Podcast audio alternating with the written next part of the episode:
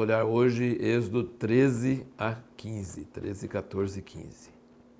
A morte dos primogênitos fez Faraó e os egípcios escorraçar o povo de Israel, botar eles para fora rapidinho. Estava com medo, estava pensando, morreu os primogênitos, daqui a pouco morre todo mundo. Aí eles falam assim, vai embora logo, e tudo que eles pediram, não, não vou embora se você não me der essa lâmpada, essa, sei lá, esse ouro, esse prata, essa coisa. E aí pediram tudo que quiseram, ganharam um salário de 400 anos de escravidão.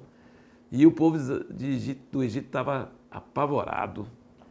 E então deram tudo que eles pediram e mandaram sair rápido. E Faraó pediu Moisés para abençoar ele antes de ir. Eles queriam que ele saísse logo, porque estava com medo que ia morrer todo mundo. Mas logo em seguida, se arrependeram, falando que besteira que nós fizemos, perdemos toda a nossa força de trabalho, nós temos um exército poderoso e saíram atrás de Israel com todo o seu poder bélico. Como o homem natural é burro.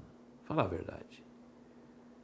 Dez pragas, morrem os primogênitos. Será que eles achavam que Deus ia desistir, que tudo tinha sido por acaso, que Deus ia fazer, ah, bom, agora depois de dez pragas eu, eu fiquei fraco, não vou conseguir vencer seu exército, seu exército é muito forte. E olha do outro lado. Então eu quero mostrar como um homem natural, tanto egípcio quanto israelense, ele pode ver sinais e milagres e dez pragas e coisas na frente dele e mesmo assim não crê nada. Então isso não, não ajuda a fé. Ver para crer não funciona. Não adianta. O povo de Israel morreu de medo depois de dez pragas, será que Deus ia abandonar eles? É, mas eles não confiavam em Deus. O que ficou para trás ficou, e agora vamos morrer, nos tirou do Egito, e ainda falam as besteiras. Ah, por que você nos tirou do Egito? Egito, onde a gente trabalhava nas fornalhas, matava nossos filhos, tinham saudade do Egito. Tem dó, que memória maldita, seletiva, para querer voltar para o Egito já e, e falar mal de Moisés e tirar eles do Egito, o ser humano é terrível, ele acostuma com qualquer maldade e o que era tão ruim, aí ele diz que é tão bom e que é, tem saudade da escravidão. É mais fácil você tirar um povo da escravidão do que você tirar a escravidão de um povo. Esse, essa é a verdade. Tirar o espírito de escravo, tirar aquele comodismo, tirar aquele aquela conformismo, tirar as pessoas para uma coisa que é melhor para elas, mas mesmo assim é, é uma coisa terrível. Então, nem os egípcios acreditavam que Deus ia derrotar eles e nem os israelenses criam nisso.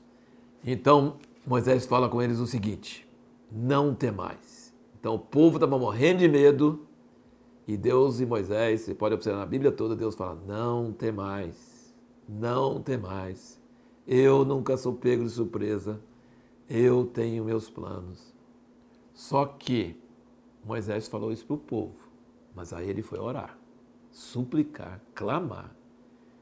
Então, o papel de um líder, mesmo que ele está morrendo de medo, é acalmar o povo, mas depois ir para quem pode resolver. E aí Deus fala para Moisés: para de orar. Você pensou? Deus falar com uma pessoa: para de orar. É porque tem hora para orar e tem hora para agir. Né? Então Deus fala assim: para de orar, porque você está clamando. Pega o seu cajado, levanta e manda o mar abrir e manda o povo marchar. Então tem hora para orar e tem hora para agir. E Deus é um estrategista dos melhores. Ele é um, é um general, é o Senhor dos exércitos. Ele já tinha tudo planejado. Então, durante a noite, ele pegou aquela coluna de fogo, coluna de nuvem, e pôs no meio dos arraiais para não deixar os egípcios chegar perto de Israel no meio da noite. Para começar, ele já pôs Israel numa posição vulnerável que ia animar Faraó para ir atrás deles. Os generais hoje às vezes põem seu exército num lugar meio atraente para armar a emboscada. Deus fez isso com Faraó. Pôs Israel na frente do mar, atrás Faraó, não tinha onde escapar. Deus colocou o povo dele numa situação vulnerável, mas colocou a nuvem e o pilar, a coluna de fogo no meio para proteger. Depois, quando os egípcios estavam indo atrás, Deus começou a enroscar as rodas dos carros. E os egípcios falaram assim: opa, Deus está lutando contra nós.